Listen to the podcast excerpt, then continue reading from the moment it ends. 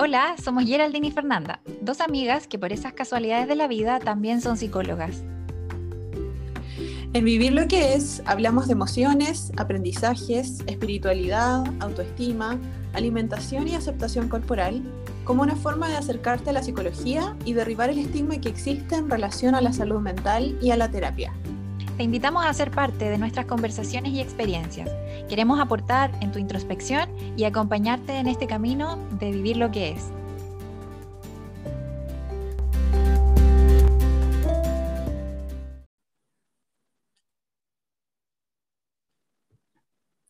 Hola a todas y todos, bienvenidos y bienvenidas a un nuevo episodio de Vivir lo que es.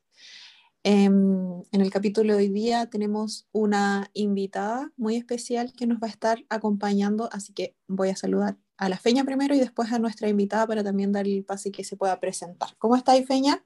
Bien, súper entusiasmada que hoy día estamos acompañadas nuevamente para poder darle una conversación mucho más rica al tema de hoy. Sí, yo creo que eh, yo igual estoy como emocionada porque siento que eh, estamos partiendo la primavera y con este tipo de contenido estamos combatiendo toda esa tontera que anda dando vueltas de prepararnos para el verano y ¿sí o no? Como que estamos ahí eh, tratando de, de, plantear otro tipo de, de enfoques, sobre todo con respecto a la nutrición. Por eso es que quisimos invitar a la nutricionista Susana Ramírez em, para conversar un poquito de, de de otras áreas de la nutrición que en realidad son muy importantes, que creemos que es importante que nuestra audiencia se familiarice con ellas. Así que, ¿cómo estás, Susana? Hola, bien, estoy muy bien, estoy muy contenta igual, agradecida de la invitación y de poder ofrecerme este espacio para hablar de algo súper importante y algo de lo que a mí me apasiona mucho también. Así que feliz de estar con ustedes. Súper rico. Muchas gracias. Sí. Preséntate, Susi, por favor, para que toda nuestra audiencia sepa a qué te dedicas, a lo mejor cuál es tu especialidad o qué es lo que más frecuentemente atiendes. Bueno, yo, como dijeron las chicas, soy nutricionista, eh, principalmente atiendo adultos y mi enfoque de atención va a todo lo que es trastornos digestivos, hormonales, metabólicos y también eh, apoyo mucho a personas que, que, no tienen ningún antecedente de patología, pero que quieren mejorar su salud, o bien personas que vienen con un historial muy largo de dietas. Eh, también apoyo nutricionalmente a esas personas y algunas etapas de la vida igual, como el embarazo, eh, menopausia, climaterio, que son etapas más específicas y que también asesoro harto. Wow, harta área. Te das cuenta que como que uno si no está dentro no, no conoce todas las áreas de trabajo que pueden haber. Súper, mm. súper bien. Sí. Em, de hecho, eh, nosotras siempre con la Feña como psicólogas hablamos también del, del, gran desafío que es para las nutricionistas que están como con este enfoque más renovado y más respetuoso eh, de abordar, no sé, pues, patologías incluso, ¿cachai? Que quizás ah. históricamente han sido abordadas desde un punto de vista muy rígido, muy pesocentrista, y ahora hacerlo desde, un, desde una nueva perspectiva lo encontramos de verdad que como fascinante. Así es que en función de eso, eh, Susi, ¿qué crees tú que nos ha hecho creer la cultura de dieta que tenemos que hacer con nuestra alimentación? ¿Cómo, ¿Cómo, ha teñido esta mirada que tenemos de, de la alimentación, crees tú? Yo veo que eh, se ha reducido la nutrición solamente a, una pérdida de peso y a algo numérico. Em, entonces, la nutrición, siendo una ciencia tan compleja y tan maravillosa a la vez, se reduce solo a algo em, como, como la baja de peso. De hecho, pasa mucho a veces de que personas que fueron delgadas toda la vida, solo cuando empiezan a subir de peso, consultan a un nutricionista. Entonces, eh, y de hecho tenemos la fama de que nosotras hacemos bajar de peso a la gente o que entregamos pautas para bajar de peso, es como el motivo de consulta, yo creo, más frecuente. Eh, entonces se ha reducido bastante eh, esta ciencia a, solamente algo pesocentrista. Y obviamente ahí la cultura de dietas eh, entra fuerte con eso y, y, somos vistos de esa manera. Eso es como, romper con eso es como súper difícil. Sí, sí, ¿sabéis lo que a mí más me da lata? Es que nosotras igual con la feña siempre hablamos de esto, de que la cultura de dieta también es como tan... Em, ¿cuál es la palabra? Es como tan intrusa que incluso de repente se disfraza, ¿cachai? De, de, buscar el bienestar y como usa palabras más bonitas, no necesariamente usa la pérdida de peso para como engatusar a las personas de que ahora sí vas a bajar de peso, pero con esta nueva como noción de que en realidad es por tu bienestar o es para conseguir tu mejor versión y qué sé yo, pero a fin de cuentas, como tú dices, termina igual con este reduccionismo de usemos la alimentación como un instrumento para bajar de peso más allá de todos los otros beneficios que te puede traer, pues igual es súper fome, súper injusto, creo yo, con, con la nutrición.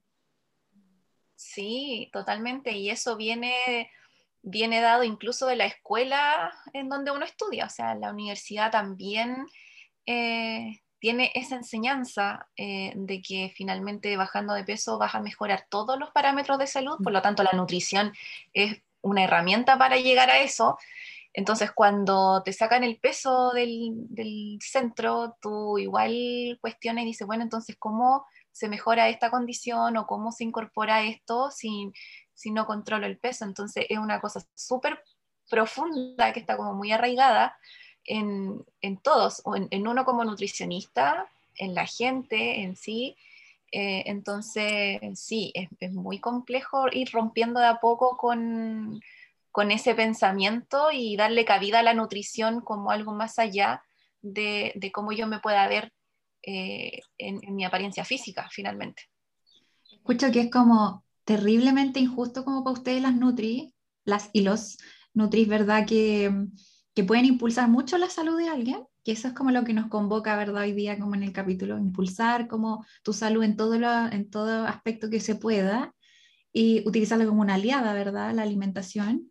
Em, y, como que a los psicólogos también nos pasa algo parecido, como que cuando han, venido personas que han estado en esta pérdida de peso, me dicen como, necesito tips, ¿cachai? Como necesito ayudas como para mantenerme aquí porque quiero puro volver a comer todas estas cosas que no he estado comiendo, ¿cachai? Entonces nos ponen en una situación como a los profesionales del otro lado que tenemos otros enfoques, como es que no te puedo dar nada de eso porque no, eso no es sostenible.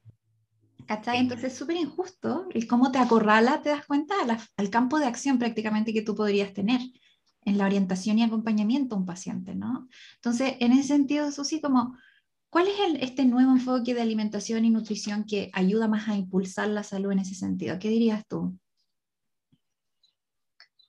Em, la verdad hay que, em, no sé si darle un nombre o, o ponerle una etiqueta o catalogarlo, no me gusta mucho, pero sí ir transformando la visión que uno tiene al respecto.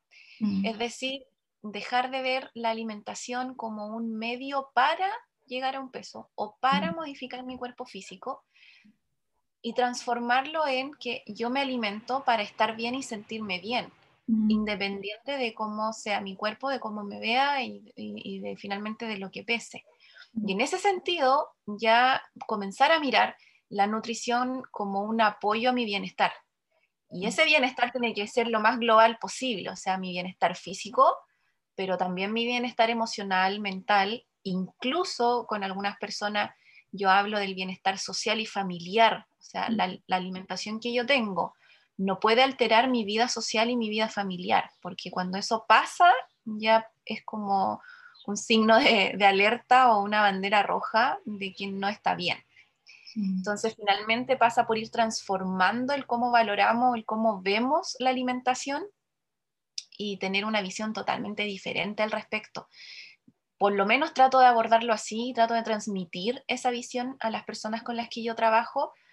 Eh, y, y, sí es un desafío, es, un trabajo muy difícil, mm. muy difícil porque la pérdida de peso siempre está ahí, presente, muy presente. Entonces, eh, cuesta, cuesta mucho. Pero cuando las personas logran interiorizar que yo me alimento para estar bien y sentirme bien, las decisiones alimentarias son mucho más asertivas que, que cuando uno está en una dieta específica para.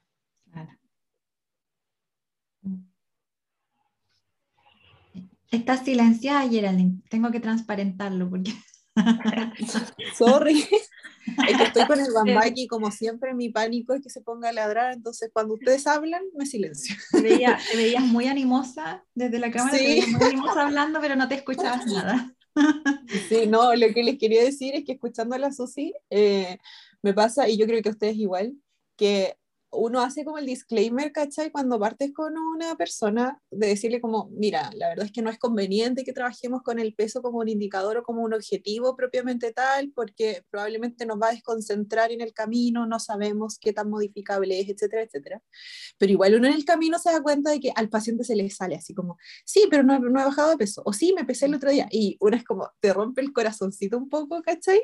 porque pensaste que estaba ahí convenciéndolo full, pero obviamente requiere mucho mucha resiliencia, pues esto de decir, entiendo que la persona tiene esta intención, tampoco sería, sería como ingenuo de nuestra parte pensar que solamente porque le vamos a hacer, no sé, pues una psicoeducación en una sesión, ellos van a quedar full claros y se van a deshacer de esta mm, expectativa, porque es súper natural que la tengan también. Entonces me pasa que escuchándote eso sí, como que siento que igual a las Nutris que trabajan desde este enfoque les pasa que tienen que hacer como algo parecido a, los que, a lo que hacemos los psicólogos, que es como generar un vínculo con la persona para poder irla, eh, para tú poder ser un referente para ella, irle abriendo como un nuevo paradigma que te crea ese paradigma, ¿cachai? Porque quizás si viene muy convencida con una, una rigidez mental le va a costar como romper esa, esa concepción que tenía. No sé si a ti te pasa eso, que tienes que construir también como un vínculo con la persona. Sí, totalmente. De hecho, por lo mismo, yo tengo una modalidad de trabajo en donde estoy seis semanas eh, continuas em, comunicada con la persona, apoyando a la persona y trabajamos juntas. Y en esas seis semanas eh, yo envío guías complementarias, aparte de la guía inicial, y finalizamos con una sesión incluida. Y la otra modalidad son 12 semanas no, en estos momentos no puedo trabajar con consulta así como ya 40 minutos, 50 minutos y después un control cada un mes, cada dos meses, porque siento que no es suficiente. Porque el trabajo que uno hace, por lo menos como yo lo hago y desde como yo abordo la nutrición, requiere que la persona vaya entendiendo y adquiriendo información constantemente. Em, entonces sí, eso pasa y y la verdad es que cuando uno habla del peso, eh, eh, uno tiene que también romper muchos mitos o muchas creencias y eso es difícil, es un trabajo mental mm. súper difícil, sobre todo cuando las personas vienen con una historia importante de problemas de su imagen corporal o con historias de dietas continuas, tú no puedes pretender que la persona de una sesión a otra ya no piense más en el peso. Mm. Entonces, eh, lo que yo trato de, también em, transmitir es que muy probablemente el deseo de perder peso o de querer estar mejor físicamente siempre va a estar. Eh, el tema es poder llegar a algún momento en tu vida en que esa, ese deseo o el peso ya no influya en tu bienestar o no influya en tus decisiones alimentarias o no influya en cómo tú te sientas. Eh, va a estar ahí, puede que esté ese pensamiento ahí, latente, pero ya no va a tener un poder tan grande sobre mí y sobre lo que yo decido comer mm. o lo que yo decido hacer. Mm. Entonces, se aprende un poco como a convivir con ese sentimiento, eh, con ese pensamiento, para que sea en el fondo más llevadero, porque no tenerlo me parece como irreal. Mm. Sí, sí que al escucharte, eh, con este seguimiento más, más continuo que le haces tú, o que, acompañamiento más continuo que tienes que dices tú con tus pacientes, eh, siento que esta situación es como cuando uno quiere, tiene que aprender a leer, ¿cachai? Como que es, incorporar una cuestión que no, no, que tenemos a lo mejor tan arraigada, por ejemplo, como no saber leer o, escribir en su momento, como que esto de sacarme la cultura de dieta es como a volver a aprender una realidad que no conocía. ¿Cachai? Entonces, siento que es súper interesante eso de verlo como que incluso, y quiero dirigirte hacia allá un poco una, una, la pregunta, así como, ¿Qué tipo de palabras ocupas tú? Porque siento que el lenguaje incluso puede ser súper importante de precisar, de cambiar palabras, ¿verdad? Porque mucho se escucha de la gente que quiere perder peso, es eso, perder, sacar, restringir. ¿Qué tipo de precisiones con el lenguaje utilizas tú, por ejemplo, con tus pacientes? Yo hablo mucho eh, de alimentos y nutrientes. Me manejo solamente en esos términos. Y trato de acercar a las personas a la alimentación desde una perspectiva o desde el conocimiento de qué es ese alimento. ¿Por qué la persona tiene que incorporar ese alimento o ese nutriente? ¿Y por qué hablo mucho de nutrientes? Porque hay alimentos que las personas no toleran, hay alimentos que a las personas no les gusta comer, hay alimentos que las personas no pueden comprar porque no tienen acceso físico o no tienen acceso económico. Y uno puede prescindir de muchos alimentos, pero no de nutrientes. Entonces, prefiero acercar a las personas a los nutrientes y que ellos puedan ver la gama de posibilidades que tienen para incorporar ese nutriente específico según la disponibilidad, según la preferencia, según el gusto, etc. Em, ocupo esos términos eh, más que nada y, trato de, eh, no ocupo palabras como eh, restringir, prohibir, etc. Mm. Siempre hablamos de aumentar, de incorporar, porque por lo general las personas llegan con una deficiencia importante de ciertos nutrientes. Entonces, eh, eso es un patrón casi cultural chileno, diría yo, en que la alimentación chilena de por sí es baja en ciertos nutrientes. Entonces, tenemos que enfocarnos en aumentarlos y ahí, junto con eso, viene la información del por qué aumentarlos. No solamente darle la orden a la persona de, oye, tienes que aumentar esto. Perdón, pero... Perdón que te interrumpa, pero ¿podrías darnos un ejemplo, a lo mejor para, hasta yo desde mi ignorancia, así como, ¿qué tipo de nutriente dirías tú como que el chileno le falta y que sería interesante integrar? ¿Cómo, cómo lo explicarías tú en ese sentido, Susi, más en concreto? Por ejemplo, eh, ácidos grasos omega 3 es muy, muy deficiente. Em, uno cuando habla de grasas tiene varios tipos de grasa y lo que más consumimos como chileno es Em, grasas, grasas tipo que están, por ejemplo, en mantequilla o en queso, en aceite, pero no tenemos incorporado la grasa que viene de la aceituna, de la palta, eh, de la semilla, de los frutos secos, que es otro tipo de grasa que viene siendo omega 3.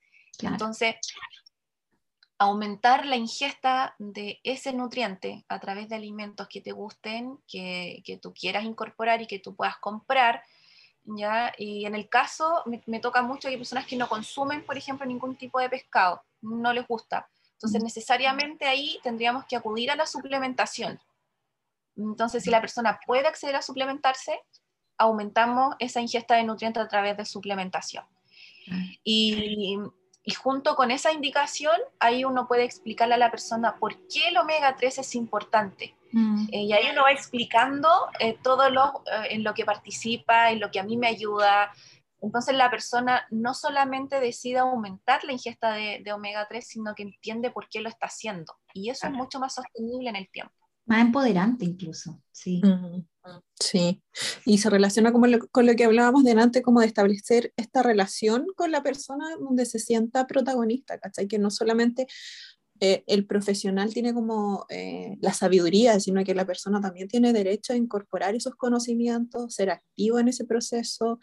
Es súper es súper rupturista eso, de verdad que a mí, a mí me, me, me me genera mucha esperanza como saber que ahora hay profesionales bacanes que están incorporando esta mirada porque mucho tiempo se, mm, se usó esta, esta estrategia como de nosotros somos los expertos y te vamos a decir qué hacer, ¿cachai? Que, super, que, que a, fin de cuentas no es sostenible en el tiempo, las personas no enganchan, no, no les resuena, eh, no saben por qué lo hacen, etc. Mm. Oye, y Susi, ¿qué, ¿cómo ves tú que las personas em, reciben estas sugerencias? Eh, ¿Qué te dicen que pasa cuando empiezan como a, implementar estas cosas? No sé, ¿qué cambios se ven? Porque si ya no, no van a hablarte del peso, ni te van a llegar con la noticia, ¿cachai? Ni celebrando una baja de peso, ¿qué es lo que te, te cuentan? Una de las primeras cosas que sucede eh, casi, em, no sé si de forma inmediata, pero en el muy corto plazo, que puede ser en las primeras dos o tres semanas, es la disminución notable de estrés y ansiedad por la comida. Mm. Em, les disminuye muchísimo eh, el estar preocupada constantemente de qué comer, qué no pueden comer. Entonces, eso para mí ya es un avance súper importante porque el estrés y la ansiedad es un factor clave también en, salud. Uno puede tener una alimentación súper super balanceada, súper nutritiva, pero si uno está con altos niveles de estrés por X situación, eso va a ir generando impacto en salud. Entonces, una de las primeras cosas que sucede es esa, la disminución de ansiedad y estrés alrededor de la comida, y ya después, en el largo plazo, que pudiera ser después de un mes o dos meses, dependiendo de la condición eh, médica de la persona, ya empieza la mejora de algunos síntomas. Eh, sobre todo en la parte digestiva, eh, es notoria la, la, reducción de sintomatología, de mm, disminución de reflujos, de acidez, de hinchazón abdominal, em, o la mejora en la digestión, ya cuando uno está con una persona que tiene un estreñimiento crónico, se mm. mejora la digestión de forma notable. Entonces, ya van en ciertos eh, mejora en, aspectos emocionales, psicológicos y físicos, mm, que no necesariamente tienen que ver con el, con el peso. Mm, súper, súper bien. Sabes que antes de, como de avanzar a la otra pregunta que tengo, Susi, cuando te escuché esto de encontré súper potente la frase que ocupaste. Tú dime si me equivoco con lo, con lo que me quedé de la frase, que era como, uno necesita como de todos los nutrientes, pero no así de todos los alimentos. Corrígeme si fue algo así lo que dijiste, ¿no? Lo encuentro súper potente porque me acuerdo que hace poco, bueno, o sea, un poco más, más reciente, pero estuvo este boom de los superfood o los superalimentos que le llaman, ¿verdad? En que hay que integrarlos porque sí, ¿cachai? Porque tienen muchas cuestiones muy buenas para nosotros, pero qué importante eso que decías tú, que podemos tal vez acceder a muchos alimentos que son muy, muy potencial, potencializadores, muy buenos, pero que a lo mejor no son, no tienen los nutrientes que a lo mejor yo necesito, ¿o no? Como que no, no, porque falta esa cosa personalizada de que me revisen a mí qué necesito hacer para atenderme mejor en mis necesidades, ¿no? Em, ¿Qué dirías tú, eh, Susana, con respecto a cómo puedo hacerlo, cómo puedo encargarme a, digamos, de, mi alimentación para impulsar entonces mi salud, impulsar entonces todas estas potencialidades que tenemos que son alejadas de la restricción, ¿no? Sino que son más desde la incorporación. ¿Qué dirías tú? Lo primero es cuando, bueno, si, si quieren mejorar su, su, alimentación sus hábitos, etcétera, bueno, siempre asesorarse ahí con un profesional competente que obviamente no esté centrado en, en la pérdida de peso, informarse bien sobre el profesional y después ya hay que, para mí es fundamental la educación, eh, que, ustedes puedan lograr entender por qué tienen que incorporar tal y tal. Eh, yo he podido ver un cambio muy notable en cuando las personas entienden eh, tanto su condición médica, fisiopatológica o situación, y entienden cómo los alimentos o cómo los nutrientes los pueden apoyar en eso. Ahí el cambio sucede y se mantiene, mm. porque se hace más desde la conciencia y desde la decisión propia. Como yo elijo esto porque me provoca esto, esto y esto, entonces lo incorporo. Y lo incorporo súper bien y disfruto ese cambio y me siento súper bien haciendo ese cambio. Entonces lo primero es informarse, eh, acercarse a la nutrición eh, de esa manera y no conformarse con recibir solamente una pauta estructurada. Mm. sino que entender el por qué, eh, el, argumento que hay detrás de esa indicación. Y em, siempre, obviamente, eh, respetar las preferencias. Eh, a veces me ha pasado conocer gente que se obligaba a comer cosas que eran más nutritivas y no las disfrutaba. Y ahora ya no pueden ver ese alimento em, porque quedaron un poco menos que traumados. No porque el alimento ya no les guste tanto, sino porque tuvieron que comer obligados tanto tiempo, las ensaladas, por ejemplo, comieron obligadas tanto tiempo ensalada y en grandes cantidades que ahora ya no quieren ver la ensalada. Mm, por, por, el trauma que se generó. Entonces, no podemos estar obligados a comer algo por muy nutritivo que sea. Mm, uno tiene otras maneras de poder nutrirse y uno finalmente puede combinar la información nutricional con el placer de comer, sin duda alguna, en cualquier situación.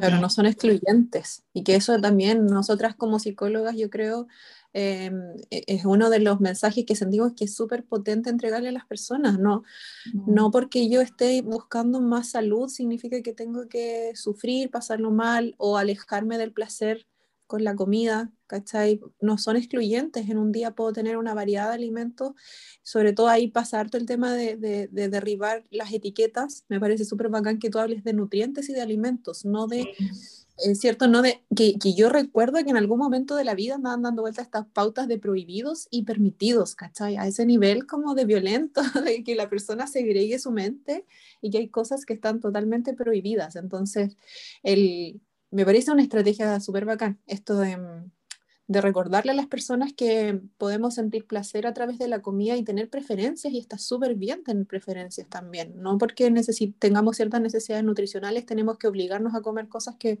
que no nos gustan, de todas maneras. Sí, y lo otro, lo otro que pasa mucho es que yo incentivo mucho a la exploración em, en cuanto a la comida yo creo que la gente también está muy acostumbrada a que la nutricionista dé una pauta estructurada y si no te da la pauta estructurada, tú no sabes qué hacer con tu alimentación. Entonces, eh, una parte de la metodología que, que, trabajo es dejar que las personas exploren sus preferencias, porque a veces se sienten obligadas a consumir ya la fruta, la verdura y no sé qué, pero a veces, a veces no saben cómo les gusta esa fruta, cómo les gusta esa ensalada, y a veces cosa de preparación, a veces cosa mm. como de, eh, a veces se dan cuenta que tal verdura no les gusta como ensalada, pero sí les gusta como, como hacer, como tortilla, como budín, como, como otro tipo de preparación.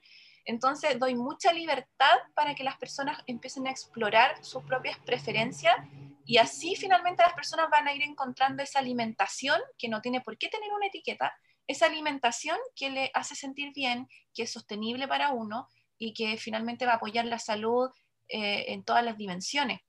Más allá de entregar una pauta, no sé, em, eh, hiperproteica o, o, no sé, cualquier nombre que uno le quiera poner, es que la persona solita vaya encontrando qué alimentos son los que apoyan su bienestar y que le dan también esa satisfacción al comer. Mm. Qué bonito porque es como tú tienes la respuesta, así como de decirle eso un poco al paciente, como cada vez que quieras impulsar tu salud y tu alimentación, siempre tú tienes la respuesta. Yo puedo acompañarte, orientarte, entregarte información, pero eres tú quien no menos como ya posee lo necesario, ¿no? Súper empoderante, como que lo vuelvo a repetir. Em, no, yo no sé cómo, siento que me aportó tanto todo lo que hablamos hoy día. no sé, Susana, si tienes algún tipo de comentario, algo que a lo mejor no te hayamos preguntado y que necesitas a lo mejor como decirlo y que quede aquí en el capítulo para nuestros oyentes. Sí, eh, en realidad por, el área en que yo trabajo, con las personas que yo, yo atiendo, hay cosas que sí me gustaría como dejar en claro y es que no hay ninguna condición de salud que eh, que se dé solamente en personas que tienen un peso más alto del considerado como normal. Em, que en todo el espectro de peso nosotros podemos encontrar todas las patologías o todas las condiciones médicas, por lo tanto el peso en sí nunca va a ser la causa de ninguna condición de salud. Mm. Por lo tanto, uno puede mejorar su bienestar, puede mejorar sus indicadores, puede mejorar sus parámetros de salud, independiente de si hay o no un cambio en el, peso.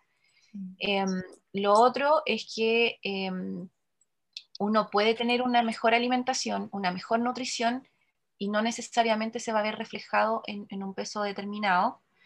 Em, y que finalmente eh, la información nutricional eh, se tiene que combinar siempre con el placer de comer tienen que ir ambas cosas de la mano. Eh, siempre, en cualquier situación, estemos sanos o estemos cursando alguna condición médica o un momento de nuestra vida eh, más complejo, pero se puede eh, tener una buena nutrición sin dejar el placer de comer. Súper. Mm. Excelente. Qué empoderada te escucho igual, Susi. Hablando del empoderamiento, me encanta. Muchas gracias por tu sabiduría y, por la pega que estás haciendo, porque de verdad que lo mencionaste así como súper a la ligera. Eh, los pacientes empiezan a mejorar su relación con la comida, a pensar menos y preocuparse menos de la comida, pero es algo mega potente, ¿cachai? Porque se empieza a sanar la relación con la comida, empiezas a poder ser más intuitivo, ser más preocupado de tu salud. Entonces, eh, de verdad que es súper... Em, súper gratificante para ti, me imagino también ir viendo ese tipo de resultados y, mucha admiración por tu pega igual. Mm, sí. Gracias, gracias chicas. Sí, yo feliz de, poder transmitir que la nutrición se puede trabajar de otra manera, mm, eh, de otra forma. Así que no, súper contenta de, de haber tenido esta conversación con ustedes. Qué rico, gracias Susi. Esperamos que el capítulo de hoy día te sirva a ti oyente eh, para sacarle el estigma que ha, cargado la nutrición este último tiempo, ¿verdad? Y, que te acerque a potenciar más tu salud, a, consultar y a ver que hay enfoques que son mucho más nobles, más compasivos y, y súper cercanos a tu realidad también para poder vivirlo. Así que te dejamos invitado a que escuches todos los capítulos anteriores, que también hablamos de cultura de dieta, que algo mencionamos aquí también. Eh, y a todos los capítulos que vienen más adelante. Así que pueden contactarnos, dejarnos qué les pareció el capítulo de hoy día en nuestras redes sociales, Vivir lo que es podcast en Instagram y en vivir lo que es eh, arroba gmail.com. Que tengan buena semana. Antes, antes, antes, sorry de interrumpirte, Peña, pero creo que podríamos igual dejar em, comentar el, el, Instagram de la Susi para las personas que se interesen. Susana, ¿cuál es tu Instagram? Mi cuenta es arroba nutricionista.susana Ramírez Z final. Em, ese. Así que ahí me pueden encontrar también cualquier consulta o duda. Si alguien necesita algún apoyo nutricional, también pueden encontrarme. Excelente. Vamos a dejarlo aquí en la descripción entonces para que puedas acceder a, a las redes sociales de Susana. Así que nos escuchamos la próxima semana y gracias por el apoyo de siempre. Que estén muy bien. Chao, chao. Que estén bien. Chao.